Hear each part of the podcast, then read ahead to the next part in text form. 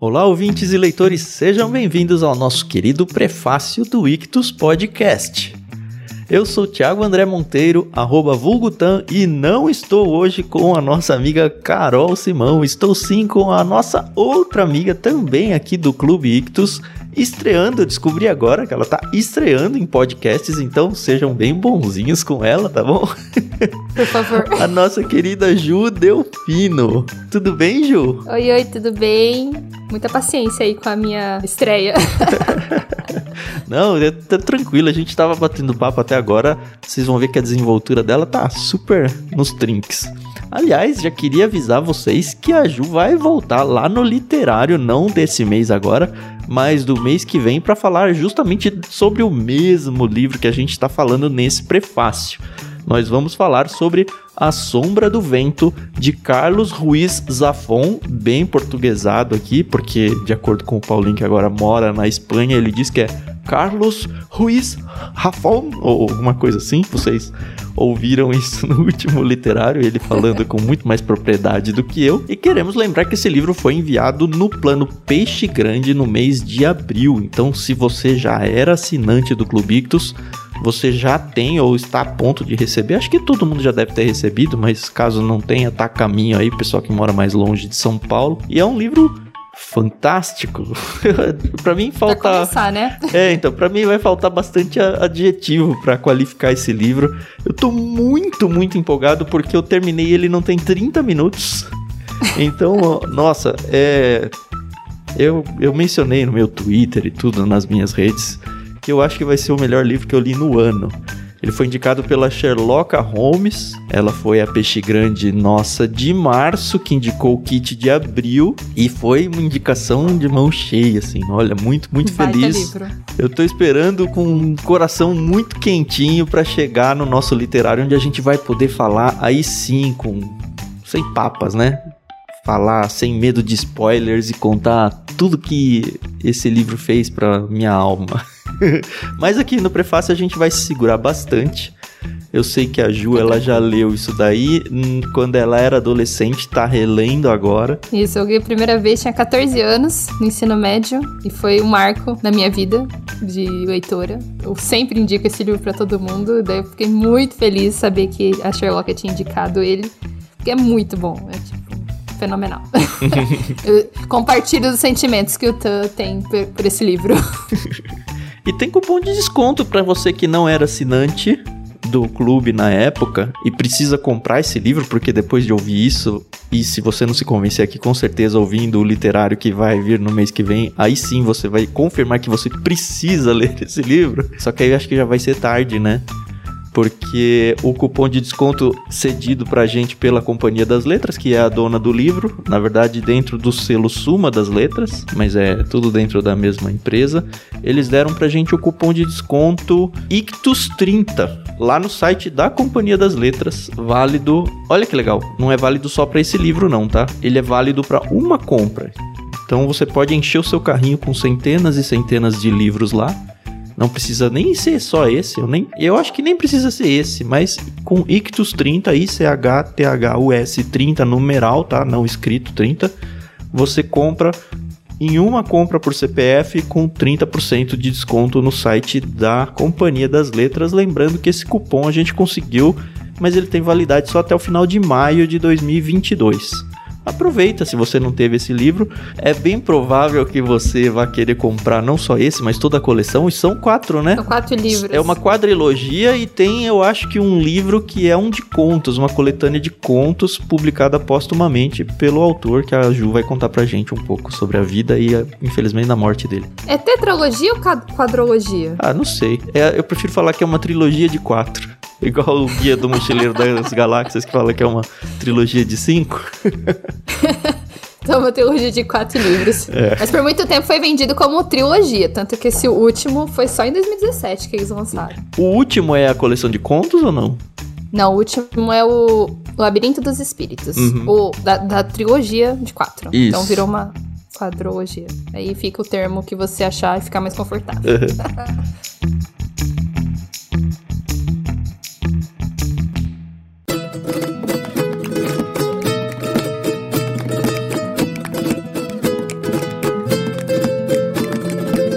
a gente tá colocando a carroça na frente dos bois, né, Ju?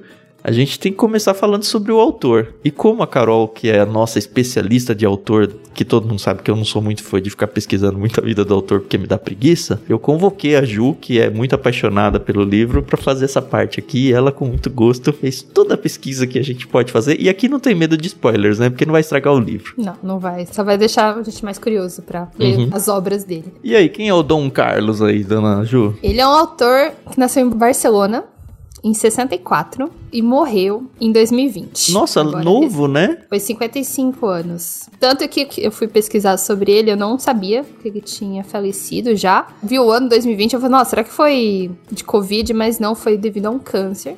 Daí faleceu. Sem deixar filhos, herdeiros. Ele nasceu em Barcelona, Uhum. morou até os 30 anos, mais ou menos, e foi pra Los Angeles, morou em Los Angeles. Ele gostava muito da cidade, eu acho que inclusive ele pensava dessa forma. É uma cidade, se você é alguém, você se torna ninguém, e se você é ninguém, você se torna alguém. E lá aconteceu muita coisa na vida dele, que foi inclusive esse boom desses best-sellers que ele produziu ao longo da vida. É interessante que faz um paralelo com, acho que o personagem, não sei se é o personagem principal ou um dos personagens principais, que é o autor da Sombra do Vento, né? A Sombra do Vento é um livro que é, não é esse que a gente tá falando agora, é que um personagem do livro escreve. É, esse livro, a gente vai falar mais um pouco daqui a pouco, mas esse livro é descoberto por um garoto. Ele busca o autor que meio que tá perdido, mas eu queria trazer o paralelo porque esse autor aparentemente morava em Barcelona e aí ele se mudou para Paris. Então, meio que faz um paralelo ao próprio autor do livro, o Carlos Zafon aqui, que morava em Barcelona, não foi para Paris, mas foi para uma cidade acho que tão cosmopolita quanto, né? Uma outra coisa que eu acho que ele traz para os livros dele é esse amor pela literatura, pelos livros, né? A temática toda, tanto da Sombra do Vento quanto dos outros livros, tanto que o nome da tetralogia é Cemitério dos Livros Esquecidos. Tudo gira em torno da literatura, dos livros, da paixão pelos livros, então... É, é um ódio ao livro, né? Isso para quem gosta de ler é um prato cheio, né? Inclusive, assim, até os ambientes, né? Da Sombra do Vento, principalmente. A livraria do pai do Daniel, Que é o personagem principal, né? é, que, é o, que é o personagem Daniel. Eu não sei pronunciar o sobrenome dele. É, Ah, Daniel tá bom. o Daniel. É. Daniel sem, sem Pere. Eu acho que é vai Sempere corrigir. Mas eles com frequência falam sobre os livros e o amor aos livros, e isso vem muito do autor, né? Então acho que ele imprimiu muito sobre um amor à literatura nos personagens e no ambiente em que os, os personagens são desenvolvidos. Uhum. Isso eu achei muito legal. No finalzinho do livro, não é um spoiler de nada, tá? Eu, eu grifei a última frase do livro que eu grifei. É, Quase acho- chorou? Não, não foi, não foi por causa dela. Mas tem uma frase, assim, que é bem emblemática pra isso que a Ju falou agora. Diz o seguinte: um dos personagens acaba dizendo isso, né? A arte de ler está morrendo muito aos poucos, que é um ritual íntimo, que um livro é um espelho e só podemos encontrar nele o que carregamos dentro de nós, que colocamos nossa mente e nossa alma na leitura e que esses bens estão cada dia mais escassos. Eu acho que resume bem o, o- esse mote, esse amor aos livros, assim. Você fica, sei lá, você fica feliz por gostar de livros ao ver esse livro evoluindo, a história do livro evoluindo, e a gente fala, poxa, é, é isso que eu sinto por livros, é isso por- que eu sinto por ler, e o autor conseguiu colocar em palavras tão bonitas tudo aquilo que é tão difícil de explicar, né? Tem uma outra, uma outra frase que eu gosto do, do livro.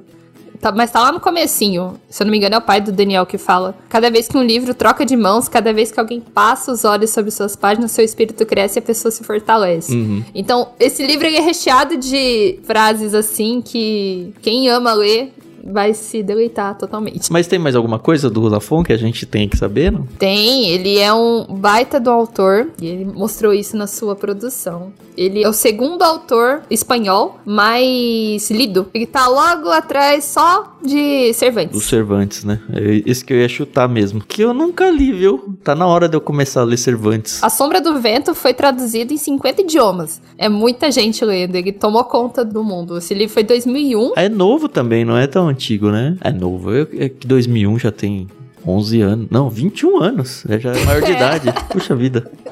É que quando você vai É. ficando velho, você fala, ah, 90 e pouco, 2000, você fala, ah, eu lembro, eu era adulto já nessa época, então faz pouco Em tempo. 2000 eu não, eu não tinha 10 anos. Então, Você leu bem no comecinho do livro aí, logo que ele foi lançado quase, né? Eu li, eu tinha 14, eu li em 2008. É legal que muita gente já conheça esse livro, porque ele merece, né? É um livro que realmente vale a pena. O autor tem tudo isso, uhum. né? Ele nasceu em Barcelona, foi para Los Angeles, é um autor premiado, ele ganhou, acho que o primeiro prêmio dele em, em 93. Eu não lembro o nome do prêmio agora, uhum. mas ele já ele ganhou já prêmios literários. E depois disso a carreira dele deslanchou e um baita escritor de best-sellers. Hum. Ele escreveu só essa quadrilogia aí e aquela coletânea póstuma de contos ou tem mais livros? Não, tem mais livros. Essa quadrilogia é considerada quadrilogia adulta. Daí tem uma infanto-juvenil, trilogia da Névoa. Foi lançada em 93 e foi com esse livro, é, com o Príncipe da Névoa, que é esse primeiro dessa trilogia, que ele ganhou o primeiro prêmio dele que eu acho que podemos considerar aí o começo da carreira uhum. dele. Também escreveu Marina e mais o livro de contos. Uhum. O Contos foi lançado depois da morte dele, né? E, se eu não me engano, eu tava dando uma lida sobre esse, esse livro e fala da origem do cemitério. Ah, parece. que legal. É, o cemitério, o cemitério, ele é um personagem no livro praticamente, né? A parte ruim de você ficar descobrindo um monte de livro do autor é que depois que você lê um deles, você fala, putz, eu tenho que ler todos. eu já garanti a compra da minha quadrilogia aí. Eu não sei quando eu vou ler tudo, né? Porque eu também tenho um pouco de receio de começar a ler tudo correndo de um autor só, porque senão eu não leio mais nada, né? Mas é, agora eles vão ficar ali na minha estante olhando para mim. Em algum momento eles vão gritar e eu vou pegar eles para continuar, com certeza. Muito bom o livro. Pelo menos o volume 1. Eu espero que os outros todos sejam tão bons quanto. E é interessante a gente mencionar, antes de entrar na história da Sombra do Vento também. Apesar de eu não ter lido ainda nenhum deles, dos outros, a Ju já leu e pode confirmar pra gente aparentemente eles não são uma sequência da história, eles só usam a mesma ambientação, então a gente pode ler eles em qualquer ordem, né? São histórias fechadas, então começo, meio e fim, independentes, você consegue se divertir e se ambientar muito bem, então um não faz falta pro outro, mas a experiência é muito legal quando você lê os outros também. Tipo, uhum. você lê sobre do Vento, daí você vai descobrir outros personagens, a história um pouquinho para frente, um pouquinho para trás. Então é bem legal Tem uns pontos de, de contato, né? O bom Bastante. é que você fica no universo, porque você se apaixona pelo universo e fala, puxa, eu queria tanto continuar lá dentro. E dá, né, para continuar lá dentro. É, é, isso. Sobre até o universo, eu lembro que quando eu li com 14 anos, é, tava muito uma época de outros livros de fantasia e tudo mais. E foi um universo diferente do que eu tava acostumada a ler. Porque ele não é nem ficção, é, é, é ficção, mas não é fantasia mas também tem elementos de fantasia, e daí você vai e volta e uhum. é maravilhoso. Mas acho que a gente pode contar um pouquinho, bem pouquinho sobre a história, porque assim, é uma história de tirar o fôlego, é uma história que facilmente dá para dar spoilers que eu não vou dizer que estragam, estragam, mas estragam um pouco sim a história. E eu odeio que estraguem a história para mim, então eu eu que estou empolgado que acabei de ler, vou ter que me segurar um pouco aqui. o livro ele começa apresentando o personagem principal, que é o Daniel. O Daniel ele é um órfão de mãe. A gente vê que ele tá meio até preocupado porque a, a, memória da mãe dele começa a ser perdida na cabeça. Ele fala que às vezes ele não lembra mais da fisionomia da mãe dele, isso deixa ele um pouco preocupado. O pai dele parece ser um cara muito amoroso, que gosta muito do filho ele é um livreiro, ele é dono de uma livraria, então o menino cresce dentro desse universo dos livros. Até eu tô contando bem do comecinho do livro, tá? Porque enfim, a gente tem que contar algo, né? E o pai dele trabalha com livros, tem um, uma livraria, é o senhor Sempere, e chega um dia de aniversário, eu acho que é com os 10 ou os 12 anos, alguma coisa muito por aí. Tá esquecendo a mãe, né? É Isso. com 10 anos. Mas tá quase 11, quase tá completando 11. E aí quando ele tá lá perto dos 10, 11 anos, o pai dele fala: "Filho, eu vou levar você para um lugar muito especial que você não pode contar para ninguém. Ninguém, ninguém. É um segredo nosso." E aí ele leva o menino para um local chamado o Cemitério dos Livros Esquecidos, que é é bizarro porque parece que é um lugar super escondido no meio de Barcelona, né? Onde todos os livros que foram descartados porque, sei lá, fechou uma livraria ou, sei lá, situações, ou alguém morre e tem uma grande biblioteca e tal, meio que o universo dos livreiros, eles preservam isso e guardam numa super biblioteca, só que não é uma biblioteca aberta, não é uma biblioteca pública, é um, um conceito onde eles vão preservar os livros que iam ser perdidos. é um local quase mágico, né? Muito legal de imaginar. Onde você tem um acesso super restrito, quase ninguém consegue entrar. E aí, como o pai dele, ele é um livreiro, ele conhece e tem acesso, e aí ele fala: olha, todo mundo que vem aqui a primeira vez pode escolher um livro e nunca pode se desfazer desse livro, nunca mais. Fica à vontade. E aí, assim, é um labirinto de prateleiras, é muito legal isso. A descrição, né? É, tipo, é muito é, linda é um essa trecha. Negócio gigantesco. Isso. E íntimo ao mesmo tempo, escuro e. E não organizado, né? Tipo, as coisas estão só colocadas lá dentro. Então o livro te acha. Muito mais do que você acha o livro, o livro que te acha. E aí o Daniel, que é o personagem principal aí, ele encontra no meio desses livros A Sombra do Vento, de um autor chamado Julian Carax. E ele, ah, vou, gostei, leu ali, como você, indo para uma livraria, achei esse livro legal, vou levar para casa. Ele faz isso sem saber de nada. E aí ele lê a história muito rapidamente na casa dele, ele se apaixona pela história, é muito boa e tal. E aí ele quer, obviamente, procurar outros livros desse autor e tal. E ele começa. Como a gente sempre faz. Né? É, exatamente, é super natural. E aí ele começa a ir atrás, ah, ó, gostei desse autor. Só que parece que ninguém sabe quem é esse cara. E aí é muito difícil ele encontrar informações sobre o autor. Ninguém tem a menor ideia. E aí o pai, óbvio, tem contatos de pessoas que trabalham com livro, apaixonadas por livro, apresenta o Barceló, que também é um personagem muito importante. O Barceló tem uma sobrinha que é cega, pelo qual o Daniel se apaixona. Tem, assim, tem romance, tem tudo no livro. Tem tudo que precisa ter no livro. E aí ele descobre que esse autor tem uma história muito fantástica por trás. Porque aparentemente alguém no mundo vai atrás de todos os livros desse autor para queimar os livros dele. E a gente não sabe por que a princípio. E foi um grande milagre, na verdade, o Daniel ter encontrado A Sombra do Vento, porque ninguém nem sabia que esse livro existia mais. Ninguém acha mais. E aí ele fica muito intrigado com isso e ele começa a ir atrás de informações para pesquisar quem é esse autor, tá vivo ou tá morto, por que, que tem alguém querendo ir atrás para queimar esse livro. E aí do nada aparece um personagem que a princípio a gente nem sabe se é meio que um demônio, se é algo, sei lá, fantasmagórico ou se é uma pessoa uhum. de verdade que quer comprar esse livro, quer pegar esse livro dele, e aí você fica, ah, esse cara que tá queimando os livros, mas também não sabe se é, e a pessoa tá tentando pegar esse livro dele, e aí começa uma trama intensa, muito intensa sobre isso. É ele fazendo a pesquisa, ao mesmo tempo que ele tá sendo perseguido, ele também persegue informações, e aí os personagens vão aparecendo. E eu não quero estragar muito mais porque já falei muito. Acho que o único personagem que talvez dê para falar um pouco mais, que é um personagem bem importante, é o Fermin, que vai trabalhar na livraria junto com eles, que ajuda e o Daniel. Personagem. Nossa, é muito bom esse personagem. Ele, ele era é um mendigo, né? É, se tornou mendigo, né? É, a história dele ela vai sendo revelada ao longo do livro mas a gente descobre que ele é perseguido por um policial e a gente acha que esse policial é malvado, que vai atrás desse mendigo, que se tornou mendigo, como a Ju falou.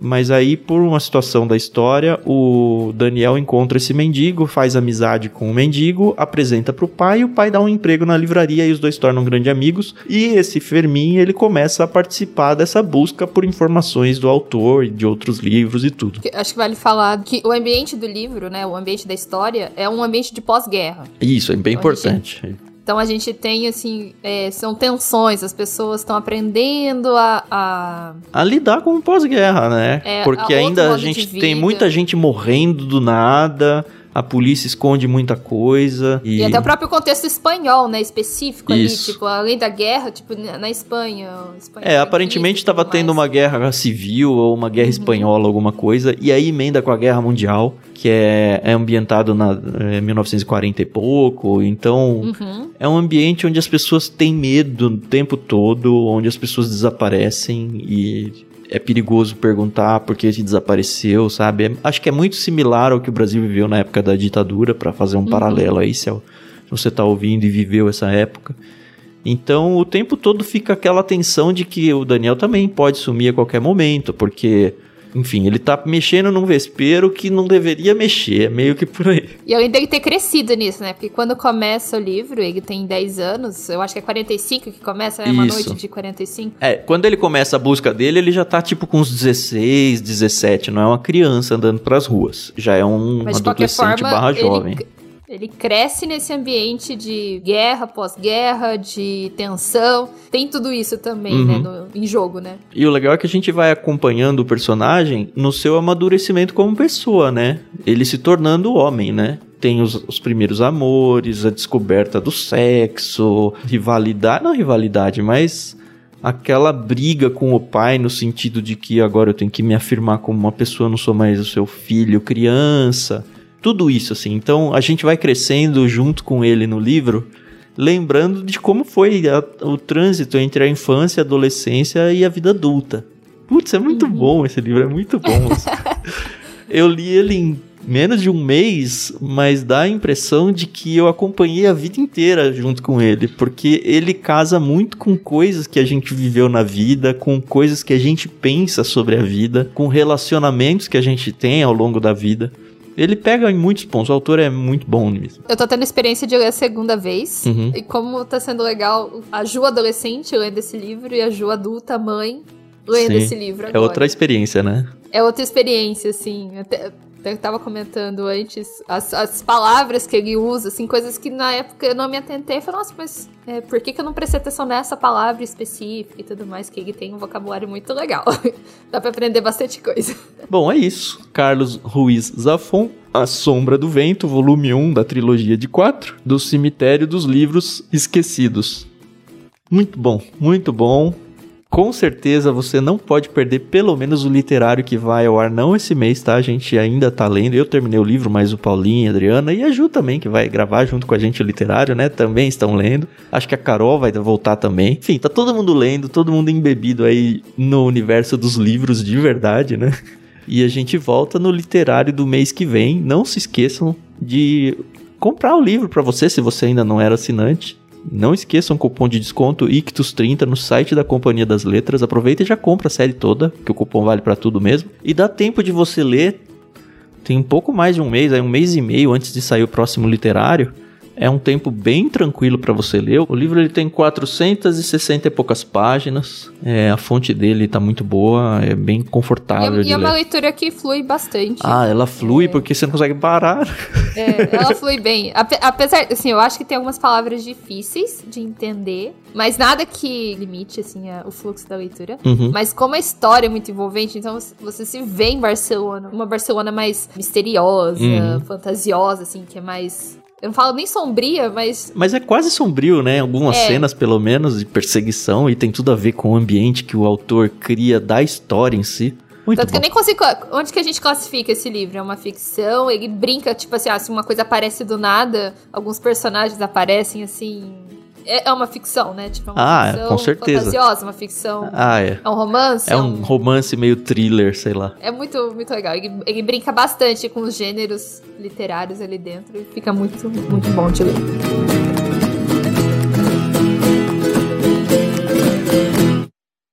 Muito bem, acho que já terminamos o nosso prefácio. Na semana que vem a gente volta com outro programa aqui no Ictus Podcast. Ju, ó, nota 10, dá pra voltar quantas vezes quiser aqui no, no Ictus, tá? Fica à vontade. Foi muito bom estar junto. Primeira vez, então, lembrando Uhum. do recadinho lá do começo, bastante paciência com essa estreante aqui. É, e se você já conhece esse livro ou tá lendo junto, deixa a gente saber também. A gente tem as nossas redes sociais, em todas elas é arroba Clube Ictus. Conta pra gente, fotografa o livro, fala, ah, eu peguei o livro por causa de vocês, ou eu já era assinante, tenho, tô lendo, tô gostando, não tô gostando. E também no nosso canal no Telegram. Se você não faz parte, é um espaço aberto pra gente bater papo de graça. Pra fazer parte é só acessar t.me barra Clube Ictus. A gente vai falando sobre livros lá direto. Enfim, espaço não falta pra você interagir com a gente. Fica o convite, a gente adora interagir com vocês, tá bom? Semana que vem, então, como eu falei, a gente volta. Ju, você quer deixar os seus você é especialista em lettering, né? Que é aqueles desenhos bonitos de letras e tudo. De repente, você pode fazer um jabazinho aí, ou pelo menos deixar suas redes sociais para as pessoas te conhecerem melhor. É, vocês podem me seguir lá no Instagram, arroba julettering. Eu sou artista de letras, mexo com esse universo da tipografia, desenho de letras, caligrafia. E sim, tem uma diferença entre eles. Uhum. então, quem quiser acompanhar, só me segue por lá. Agora, nesse período, estou mãe, mas uma mãe artista que adora esse universo. Então, estou lá, mãe, estou mãe custa uns 20 anos da vida aí. estou, estou mãe integral, é, mais fotos fofas do meu filhinho tem lá. Então, quem quiser ver uma Você tem que fazer um casamento das fotos fofas dele com um lettering do lado, alguma coisa assim. Já tem uma lá, mas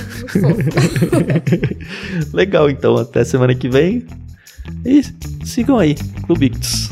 Tchau, tchau. Até mais.